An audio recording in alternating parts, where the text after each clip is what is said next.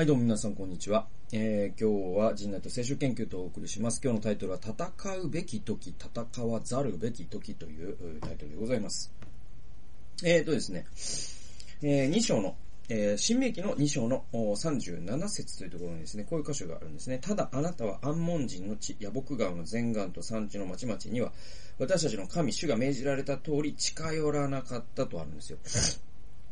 これどういう話かというと、2章ではですね、セイル山から北に向きを変えて、エサウの子孫、エドムの地を通るんですね。で、そこでは、主は、エドム人と戦うことを禁じるわけなんですよ。で、今度はですね、アンモン人の地を通ります。で、アンモン人というのはちなみに、ロトの子孫なんですね。で、ここでも主はアンモン人と交戦することを禁じるんですよ。で、最後にヘシュボンの王、シホンとモーセは交渉するんですけれども、え今度はそのシホンがですね、王、えっ、ー、と、交渉に応じないんですね。で、その時に、ま あ、あの、通してくださいって言ったらもう通さないって言うんですよ。そしたら初めて民は交戦する。戦いを交えるんですね。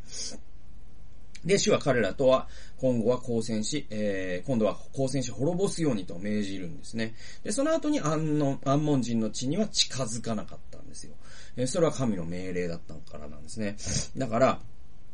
まあ、その、荒野のね、40年の旅の中で、あの、戦うのに時があり、戦わないのに時があるんだってことが、まあ、この章全体、2章全体を読むと分かってくる、伝わってくるんですね。えー、だからまあ、ね、イスラエルの民ってね、なんか、あの、戦うこともあったんだけれども、戦いを避けることもたくさんあったんですよ。で、進むのに時があり、とどまるのに時があるっていうのもわかるわけですよね。あの、ね、雲がとどまっている間っていうのはとどまらないといけない。え雲が上がったら、え旅立たないといけない。みたいなことですよ。で、私たちの人生でも、進むべき時と進めるべきでない時があると思うんですよ。で、ことを構えるべき時とスルーすべき時があると思うんですよ。で、そういった判断こそが、私たちの人生の成り行きを結構決めるじゃないですか。で、あのー、これは本当にね、あのー、難しいテーマでもあるし、じゃあこうだみたいなことを図式、なんていうの、その、図式化する？定式化するっていうのは難しいと思いますね。えー、でも、明らかに言えるのは、私たちの人生で前に進んでいくべき時と今ではないっていう時が明らかにあるんですよね。で、えー、何かに対してリアクションすべき時とスルーすべき時が明らかにあるんですよ、やっぱり。で、それは本当にこう、その時その時で違うんでしょうね。なんていうの、すべてをスルーするっていうのも違うし、常に進まないっていうのも違うし、逆に言えば常に進むっていうのも違うんですよね。うん。だから、あのー、まあ、ダビデがね、あのー、これは戦うべきでしょうか、そうじゃないでしょうか、みたいなことをね、毎回聞くみたいなシーンがね、列王記にあるんですよ。まあ、それにも通じるんですけれども、やっぱこう神と共に歩むということは、割とそういうことの繰り返しっていうのはあるのかなと思いますね。えー、私たちじゃあこれすべきですかしないべきですかみたいなことを、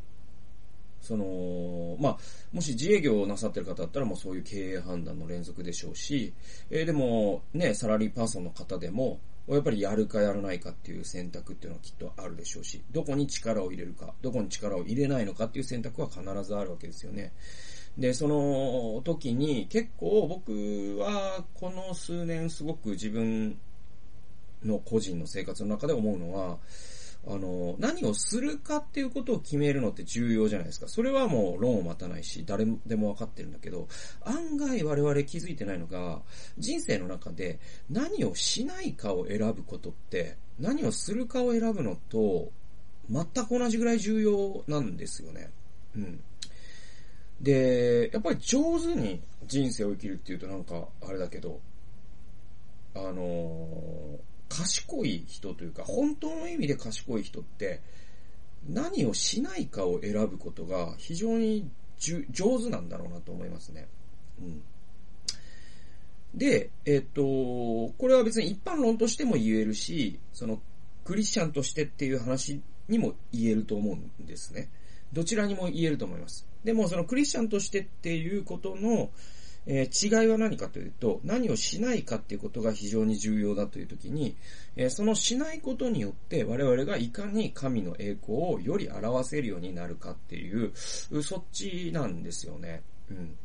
で、僕、なんか結構、僕らのその一つの悪い癖は、あの、足し算ばっかりしちゃうんですよね。で、サンクコスト問題っていうのがあるから、一度始めたことをやめられなかったりするんですよね。で、あの、 GAFA の時に僕紹介しましたけれども、ジェフ・ベゾスの一番すごいことって、実はいろんなことを試すっていう凄さばっかりが語られるんだけど、彼はやめるのがすごい上手なんですよ。で、やめるのが上手だから、いろいろやっても投資家がひ、ひ、引いていけ、引き上げていかないっていうか、あいつはやめるときはちゃんとやめるから、っていうことにおいて彼は信頼されてるんですよね。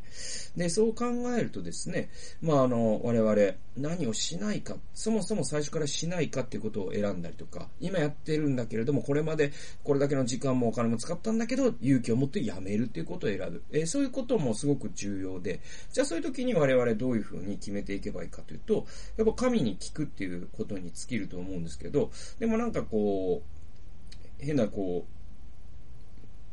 上から何かが憑依してみたいな神の聞き方じゃなくて、もちろん静まってね、神様どうですかっていう、それすごい大事な時間なんだけれども、やっぱり日々ですね、あのー、聖書に触れ、また日々祈り、っていう中で培われてくるものですから、神に聞くっていうのはね。えー、やっぱりそういう神に聞くという態度を持つこと、そして神に聞くというのを人生の、その、うん、指針にしていくことっていうんですかね。えそういう中で、え何をやめるかということもすごく大切な、その神に聞くべき一つだと思うんですね。だから僕結構その、